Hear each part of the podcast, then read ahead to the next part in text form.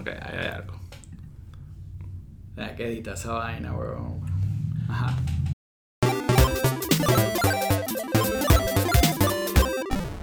Ok, Raúl. Ok. Otro episodio más de Pueblo People. Ya, está pasando como un tipo, un camión. Una, una de estos vecinos. A, a que- ti no te gusta cuando, ¿sabes? De repente suena como. Eso, coño. Son e- Sí. efectos de Eh, audio son de, simplemente de que hablan Miami. de la chamo. realidad de, de- de Sí. Miami y algunos vecinos. Bueno, están en todos lados que Ok. No tienen criterio.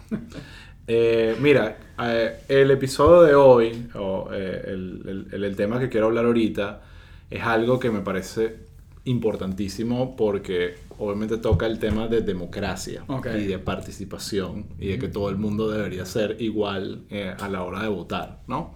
Ok. Entonces, todo parte de... em, ¿Tú, tú escogiste este tema. yo escogí este tema. Porque. Vamos a empezar por ahí. ¿Por qué lo escogiste? Bueno, lo escogí porque eh, tú sabes que yo estoy obsesionado con Trump, ¿no? Ya lo hemos Y aquí discutido. fíjate que te estoy dando pie a que Sí. hables paja Sí. sin decir de qué es el tema. Exacto. Exacto. eh, Y, y- y ya más o menos la gente lo sabe. Yo estoy obsesionado con Trump. Sí, sí. Eh, o, ¿sabes? Como, como se dice el derangement syndrome. Y eh, hemos hablado muchísimo de lo que el, que en los medios lo han llamado como el big lie, la gran mentira. Ok. que es esta básica gran mentira de Trump, eh, eh, que dice que básicamente le robaron las elecciones y que hubo irregularidades que hicieron que... ¿Quién dice lo del Big Lie? Porque yo creo que eso es importante para quien está oyendo esto que de repente ¿Cómo que no- quién lo dice? O sea, pregunto y pregunto. es un término la que pregunta tiene adoptaron- una razón. Sí. O, o sea, ¿quién? eh, Porque lo que dice Trump obviamente es un Big Lie que ganó. Sí. en dos platos. Pero ¿quién está usando el término? Los medios. Los medios están usando el término y pareciera que ya lo adoptaron. ¿Quién lo acuñó? Eh, no sé quién es el, ori- el que dijo, vamos a llamarlo así, pero Ok. ya lees el New York Times, Claro. lo menciona como el Big Lie. Claro, porque hay un origen histórico del Big Lie hay, que es hay un, horrible. hay un origen histórico que te voy a pedir que expliques, pero Bueno, no. sinceramente creo que la mayoría de la gente que lo, lo está escuchando ni siquiera está leyendo, haciendo esa lectura. Simplemente lo- se lo están tomando literal O sea, como o a lo mejor el gran mojón. Es una asociación por... Sí. Porque, o sea, el Big Lie era algo que decía Hitler. Exactamente, ¿sí? O sea, entonces, decir cosas que decía eh, es como... You don't do that. Sí, bueno. A menos que sea casualidad. No sé si, sinceramente no creo que sea casualidad. Lo que sí creo que literalmente lo que hizo Trump es una gran mentira. No, obviamente es una- Entonces como que más allá del El gran el- el antecedente histórico, el gran mojón. mojón, Sí. más allá del antecedente histórico nazi, eh, hay una realidad que es que Trump, y ojo, importante destacar, esto no empezó el año pasado. Esto empezó en el 2016. Trump, preparado para perder las elecciones con Hillary, ya estaba cantando fraude. Es más, lo he repetido antes, cuando ganó las elecciones, siguió cantando fraude diciendo que hubo 3 millones de votos ilegales en California que fueron lo que le dieron la- el voto popular a Hillary. Entonces, Trump ha estado empeñado en esa mentira. Y ya sabemos, no, no hace falta entrar en detalle en todo lo que eso causó. Ok. ¿ok? Sabemos que al final el Partido Republicano o una parte del Partido Republicano tomó la decisión política de decir, no, eso, eso en verdad no pasó, aceptamos a Biden como presidente Claro. y vimos a McConnell Sí. aceptándolo, a otros políticos aceptándolo. Bueno, claro, es súper relevante Y que el leadership haya dicho eh, ganó este señor. Exactamente. Entonces, bueno, dale, ok, se equivocaron, borrón y cuenta nueva, Ujú. no pasa nada. El problema que hay, ya han- han salido bastantes reportes y algunos artículos, y ahorita voy a hablar un poquito de eso, que el Partido Republicano, que como he repetido antes y seguiré repitiendo, es el problema. Trump es solo la manifestación del problema. El Partido Republicano está usando esa narrativa de irregularidades y de que hubo fraude y de que la gente está haciendo trampa a pesar de que no hay evidencia y han habido todos los reportes del mundo posible diciendo que eso no ha pasado. Los republicanos, que son cínicos, y oh, muchos demócratas también son cínicos, eh, están usando este tema, sabiendo que hay como una opinión pública al respecto, para cambiar leyes de votación en los estados y realmente empezar una política de supresión de votos que no es nueva, pero que definitivamente tiene un plan claro que es, si no podemos ganar con nuestros votos, tenemos que evitar que ellos voten y nos ganen. Entonces, hay ya hay un movimiento importante de estados como, no sé si te suena, Pensilvania, Georgia y Arizona, entre otros, para empezar a suprimir el voto. Entonces, donde yo estoy lanzando la alarma es, ok, no nos quedamos pegados hablando del Big Lie de Trump. Enfocémonos que los republicanos a nivel de Estado están utilizando esa narrativa para cambiar las leyes yo creo que esto, lo hablamos antes y, o sea, una forma de, supresión de, voto es, eh, el discurso, ¿no? Es decir, por ejemplo, eh, el sistema está corrupto y no sirve y, y, bueno, y hace que la gente se... Que, Exactamente. ganas de votar. Que posiblemente es algo que le pasó a los republicanos en Georgia. O sea que eh, Totalmente. Trump autosuprimió votos republicanos con toda su narrativa de que, de, que estaba rigged del sistema y que le robaron las elecciones. Pero Sí, eso puede, eh, no sé si lo que estás queriendo decir es que a veces el estar diciendo que, que, hay fraude y que te están robando las elecciones puede jugar en contra porque la gente termina. Eso es un excelente punto y creo que me lleva a eh, parte de lo que quería hablar en este episodio.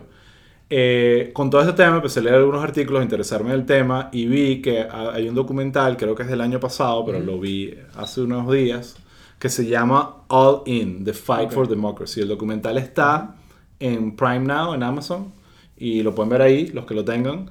Y no necesariamente siento que es un documental que va a ganar el Oscar, o sea, no, no, es el más entretenido, pero me pareció súper interesante. Para entrar en detalle del documental, eh, se centra un poquito en la historia de Stacey Abrams, hemos hablado de ella, ella es una política em, eh, demócrata eh, en Georgia, ella compitió por la gobernación de Georgia y ganó eh, perdió por muy poquito en un, en un, estado donde... ¿Y actualmente ella es? Eh, no sé el cargo que tiene ahorita, pero ella fue la principal responsable de la victoria de los senadores en Georgia. Y tienen que ver el documental, no quiero entrar en detalles, pero la historia de Stacey Abrams es espectacular. Y más bien me dice que nos queda rato por escuchar de ella y ver cómo crece políticamente en este país, ¿no?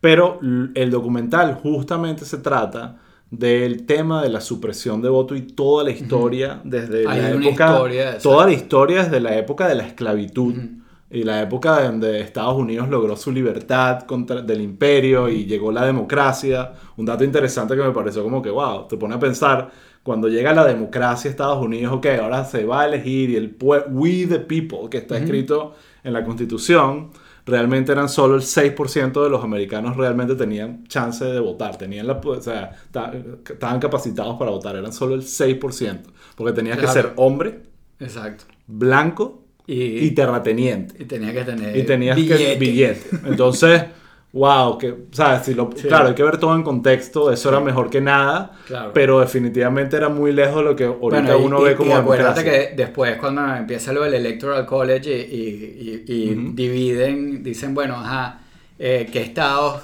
tienen qué peso, eh, ellos a los, a los a, las personas, a los negros, no, los contaban como una persona completa. No los contaban como una persona completa. Eh, el tema de la supresión de votos en Estados Unidos históricamente está muy atado al tema racial. Ok. ¿okay?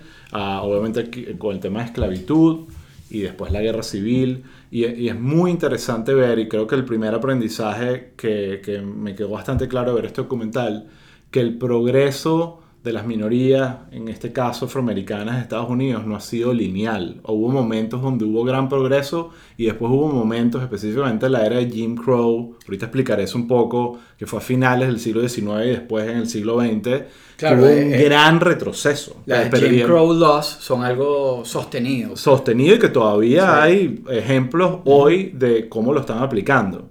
Eh, claro, ha habido mucho avance, que eso es parte de lo que llamamos el woke America, no se da cuenta del progreso, pero por, por, otro lado también ha habido muchos argumentos de, wow, ¿por qué tardaron tanto en hacer esto?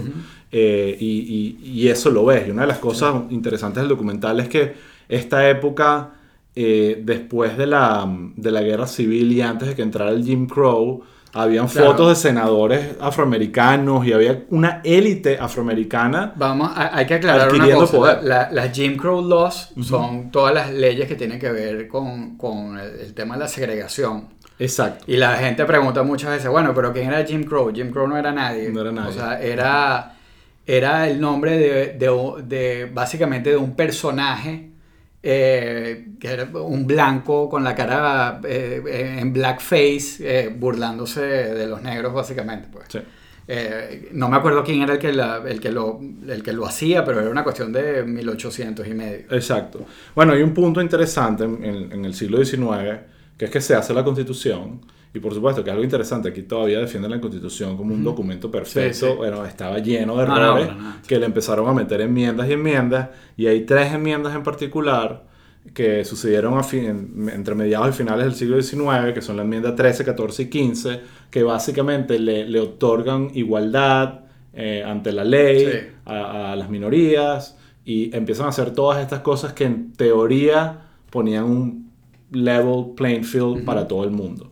Y ahí es donde entra toda esta movida del Jim Crow de, bueno, ya que todos somos iguales, tenemos que inventar reglitas para empezar a diferenciarnos un poco. Para que esto funcione. Para que esto funcione. Entonces ha- o- hay hay casos, casos perfectos. Uno, eh, lo- el poll tax. Ellos básicamente están diciendo, bueno, votar es algo muy importante para ti, ¿verdad? Sí. Bueno, por lo tanto tienes que pagar un fee para votar. Entonces, claro, no pareciera claro. ser, si le preguntas a una- cualquier persona clase media o clase alta, ¿estás dispuesto a pagar un pequeño vo- o, eh, cifra de dinero para que tu voz sea escuchada? La gente dirá, obvio, claro que sí. Sí, sí, sí. Pero para alguien en ese contexto de, no hay dinero, no hay recursos, donde es comer o votar, estás básicamente Claro. limitando demasiado el voto. Otra maravillosa, lo, lo que llamaban los literacy tests. O sea, test de a ver si tú eres inteligente. Vamos a hacerte unas preguntas aquí. Entonces, en el documental, incluso hay- habla un profesor universitario que dice: se lo, le hice los literacy tests a estudiantes universitarios ahorita y no pasaron. Era, estaban hechos para que las minorías Sí. no pasaron los exámenes y por lo tanto, lo siento, tú no estás capacitado para Claro. votar. Y así hay muchísimos. Estaba la, la eh, eh, que todavía existe, es más, en Florida existía hasta hace dos años, tres años, eh, que los presos no pueden votar. Lo cual, una vez más, al principio dices, bueno, sí, sí, un asesino en serie Claro. tiene derecho a votar. Sí, sí. Probablemente no, aunque yo creo que sí. Pero la realidad es que entonces la excusa es, bueno, estaban metiendo preso a cualquier negrito en la calle. Mira, tú estás eh, caminando por el lado correcto, Claro. vas preso. Y todo. Sí, por lo tanto, más nunca puedes votar. No, y también hay eh, por ofensa. Ofensa, menores, posesión pues, de, de- sí, que de no- drogas, cosas Sí, que eh, te- alguien que tenía un porrito en el bolsillo más nunca puede votar. ¿Eso tiene sentido? No tiene sentido. Y sigue, o sea, pasó por muchos años y sigue pasando. Entonces, para hacer un poquito el- el- la historia... No, y la- las leyes de segregación, además, o sea, eh, hasta, hasta el movimiento de derechos civiles de los 60, o sea, habiendo, era esta política de iguales pero separados. Iguales pero separados, exactamente. Y además hablamos, no es solo un tema de raza, de género. Bueno, otro tema histórico que habla de la supresión de voto y habla del- de, cómo a veces este país, Estados Unidos, tiene muchas cosas buenas, pero otras cosas donde realmente ha estado más tarde que otros. Es el tema del voto de la mujer. El voto de la mujer, aquí a veces hablamos mucho de raza, pero el voto de la mujer se aprobó, fue en 1920 con la enmienda 19. Enmienda 19.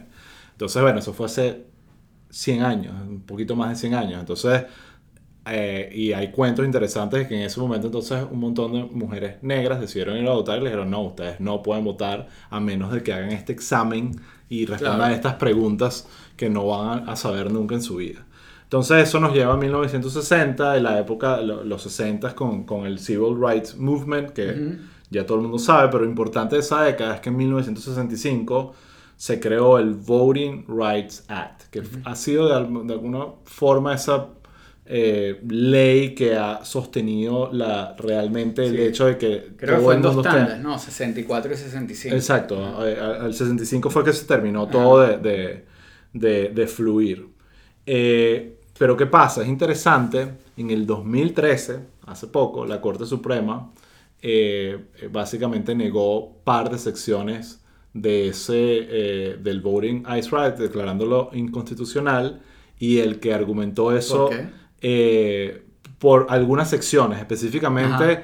estas que van con la decisión de los estados de poner reglas para definir eh, quién puede votar y quién no, no quién puede votar y quién no, sino reglas para votar. Entonces, a partir de 2013, todos los estados, sobre todo que donde los republicanos quieren mantener el control, empezaron otra vez con la locura de estas como que, eh, digamos, reformas que te recuerdan un poco Claro, porque yo me imagino que quedarían como, como vestigios, porque Sí. en el 65 había una orden, porque acuérdate que el sistema federal, o sea, al final los estados son quien- quienes tienen que implementar eh, el mandato federal. Entonces, eh, hubo estados que no lo hicieron inmediatamente Sí. y, que, y que se resistieron y yo me imagino que fueron quedando algunos vestigios de Jim Crow laws en, en estos Sí. distintos... Pero una de las cosas que dice el documental es que parte de la razón por la cual en el 2013 la corte dijo, bueno, ya esto no hace falta, es porque había como esta percepción de que el racismo se había terminado. O sea, que ya superamos lo que Estados Unidos de 1965. Es imposible que sea el mismo país de Estados Unidos de 2013 teniendo a Claro. Obama de presidente Claro. reelegido, Sí, además, sí. imagínate tú. Entonces, eh, hubo como esa falsa percepción de que ya como se, se acabó el racismo. Pero tú dijiste algo súper acertado, que la historia del racismo no es no es lineal. Sí. Y aquí vamos. Y aquí terminamos un poquito en el- lo que quiero cerrar.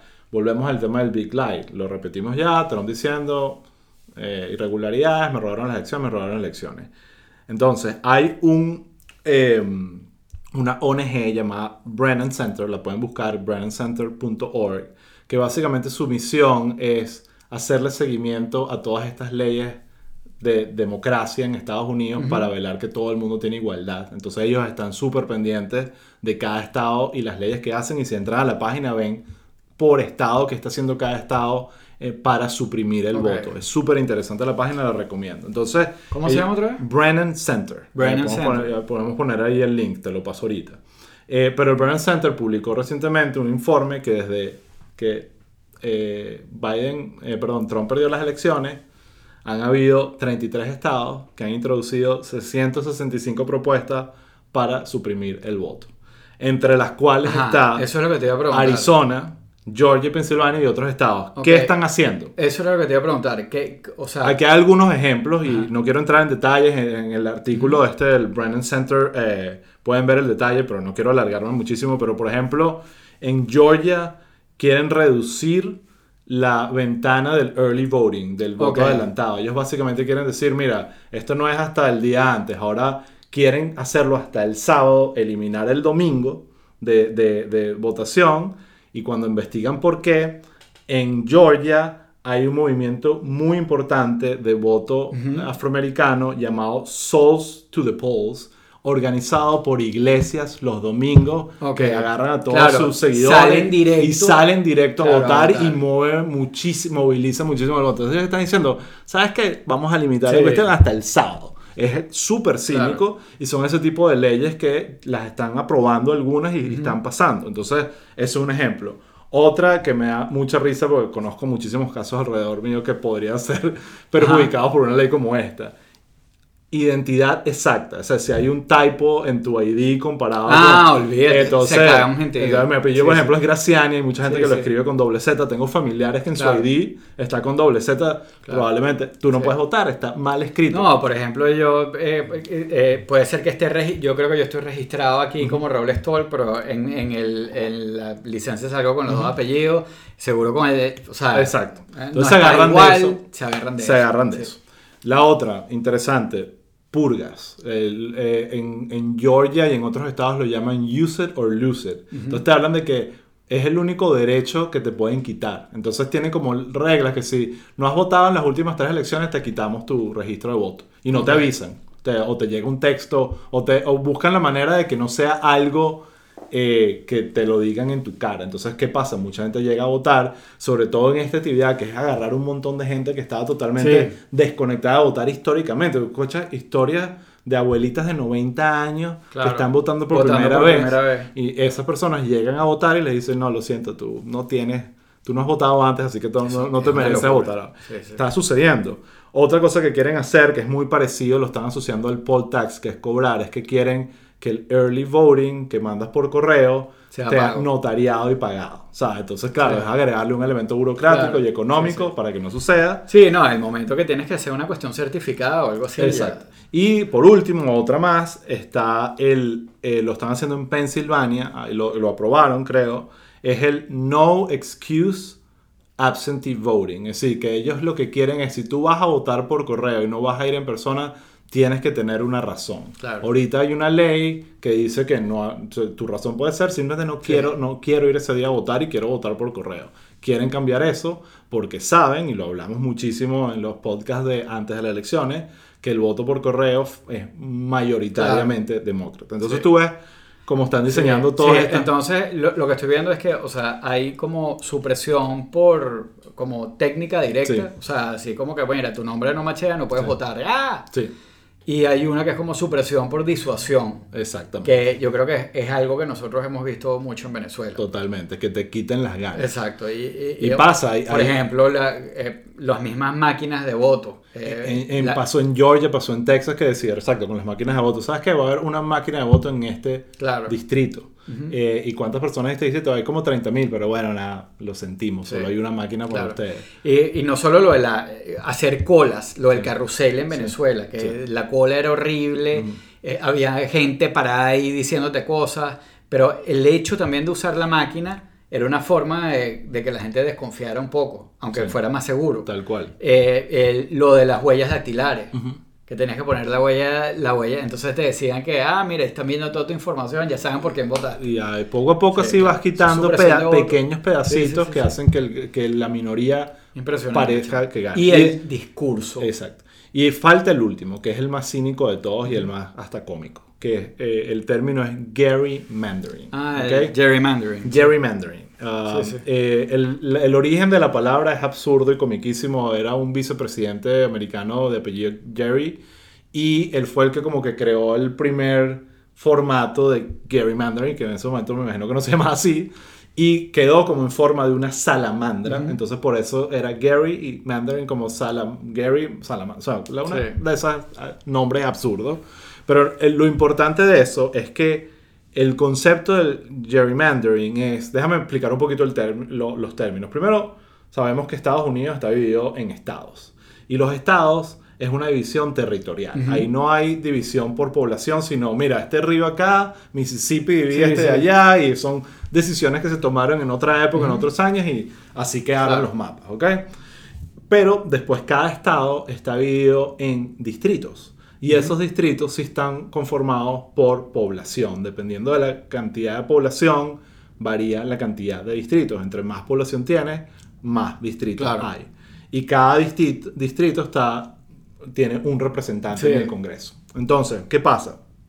Eh, el gerrymandering es una manera de dibujar los distritos para que te favorezca a pesar Claro. de ser Sí. minoría. Entonces, hay un video, no quiero entrar ahorita en detalle, del Washington Post que lo explica perfecto con un ejemplo muy sencillo, pero básicamente lo que ellos te explican es que asumamos que tienes un universo de 100 personas y 60 personas, 60% de ellas, es decir, 60 personas son azules y 50 por- Sí. eh, perdón, 40% son rojas. Entonces tú entiendes que en ese universo la mayoría son azules, 60%. Si el- la creación de distritos básicamente sería, por ejemplo, partir eso en cinco partes iguales. Entonces, si tú partes eso en cinco partes Claro. iguales, tú esperarías que, bueno, tres partes son azules y dos partes son rojas, porque eso es lo proporcional. Pero dependiendo de cómo tú lo dibujes, tú puedes convertir eso en cinco partes azules Claro. o en tres partes rojas. Básicamente tú puedes hacer que la minoría pareciera, se convierta en mayoría, o que la mayoría se convierta en una mayoría absoluta y elimines completamente la voz de la minoría. Claro. Entonces, hay muchos ejemplos absurdos que pueden ver en internet de cómo han dibujado distritos que literalmente saltan de una casa Sí, a la exacto. otra. Para meterlo para y asegurar meter y que para- a los de... al- claro. Entonces- claro, el, eh, también eh, hay- pues, eso puede tener... eh, en algunos casos, pasó en Venezuela, Sí. porque en Venezuela básicamente hicieron gerrymandering con lo de, con, con- Es- es usado en y, todos lados. Y, y- y- se les volteó. sí, En totalmente. 2015 se les volteó, o sea, Mm. todos esos cambios que ellos hicieron, eh, que al final eh, eh, eran, era como una forma de, de con menos ganar más, que es lo que se busca. Exacto. eh, se te puede voltear y puede, y puede ser una tragedia para el mismo partido. Exacto, entonces parte del tema es que el gerrymandering funciona muy bien para como que eh, hacer resistencia. Entonces sucede mucho más en estos estados donde históricamente hay control republicano, pero históricamente, la, lo- eh, demográficamente la tendencia es a que convertirse en más demócrata. Claro. Entonces está moviendo Claro, eso. vas con... Vas, Vas moviendo eso para seguir controlando la- el poder porque azul, parte del juego es que el que Sí. dibuja esos distritos es el ganador. Entonces, eso es lo que hace y es absolutamente legal porque la Corte Suprema lo ve como que está bien que tú dividas los distritos por partidos, lo que no puedes hacer es dividirlos por raza Claro. o género o algo discriminatorio. Pero los partidos entienden que, bueno, yo sé exactamente cómo Sí, las eh, razas y los géneros exacto. juegan en, con En el algunos partido. casos serán, ni llegarán a, porque no, no es casi ni competencia. Exacto. Entonces, bueno, ya para cerrar, eh, Raúl, eh, es un tema que obviamente está empezando porque vamos a ver las consecuencias Claro. de esto probablemente en el Sí. 2022 y después Exacto. en el 2024. Lo- lo- Es importante porque se está haciendo un trabajo desde ahorita, que viene desde antes incluso, para, para lograr, para hacer la supresión del voto eh, de distintos grupos frente a las elecciones de 2024. Exactamente.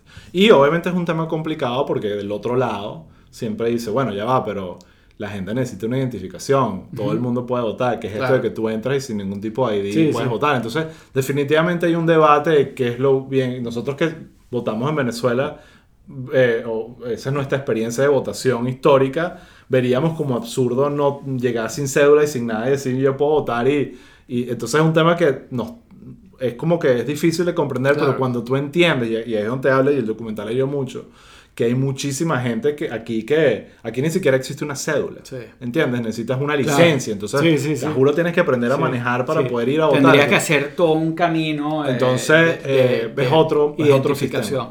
Es otra cosa completamente distinta, eh, sobre todo en términos burocráticos, y hay también un principio de, o sea, está el principio de, de- de que si tú estás diciendo, si tú estás declarando que esto es cierto, yo te creo. Si te cacho la mentira, Exacto, exacto. o sea, Entonces, bueno, y, para- y de todas maneras, lo que sería interesante ver también son los números de, de, de- de ese tipo de casos de, voter fraud, que son mínimos. Bueno, que ya está confirmado, los Sí. reportes son que son, se Sí, cuenta sí, con una mano, no hay casos, y es parte del de, al punto que iba, qué bueno que lo mencionas, porque creo que la gran conclusión de esto es que es una falacia pensar que el problema del Partido Republicano era Trump y que con la salida de Trump ellos van a conseguir su norte. Yo creo que esto es un perfecto ejemplo de que el Partido Republicano tiene problemas muy profundos que van más allá de Trump y este es uno de ellos. Este, obviamente el tema de supresión de votos es algo, Sí. nosotros lo vivimos en Venezuela, sigue sucediendo de alguna manera, allá su, su- hay supresión de elección, o sea, Claro. ya llegaron hasta ese punto. Claro, otra cosa. Eh, eh, y es justamente lo que, lo que no Sí. queremos que pase. Entonces, eh, los republicanos tienen algo muy bueno, que son disciplinados y se preparan con tiempo, que Sí. son este tipo de cosas que Sí. nadie ahorita le importa, pero el día de la, Claro. cuando vaya a la Pero elección, están haciendo el trabajito hormiguita. están haciendo el trabajito hormiguita. Entonces, bueno, ya para cerrar, les recomiendo a los que tengan Amazon Prime que, eh, o a los que quieran pagar por verlo, que vean el documental de, de Stacey Abrams, eh, o, eh, no es de Stacey Abrams, es de supresión de voto, pero ella es como la protagonista. Por dos razones. Primero, para que entiendan lo que estamos hablando hoy muy bien y lo vean con cara y con evidencia. Y segundo, para que vean al personaje de Stacey Abrams, porque definitivamente creo que, lo hemos dicho antes, vamos a Claro. escucharla Sí. bastante. Sí, sí. Sí. Ah, vamos a... Tiene futuro. Tiene futuro el personaje. Entonces, Bueno. bueno, nada, eso es. Nada, Eh, gracias por escuchar mis locuras. No, no, está Y- muy interesante. Interesante. Ok. Este episodio Osvaldo. Entonces, bueno, eh, lánzate ahí las redes, Don Eh, Mifflin. bueno, ay, mira, por fin hablaste de mi franela. Está de bella, me gusta, te envidio un poco. Me la regaló mi mamá. Perfecto. Eh, ajá, en Twitter estamos en arroba pueblo underscore, eh, underscore people, en Instagram arroba pueblo people y por favor síganos donde nos estén oyendo. Perfecto. Bueno. Bueno, hasta la próxima. Hasta la próxima.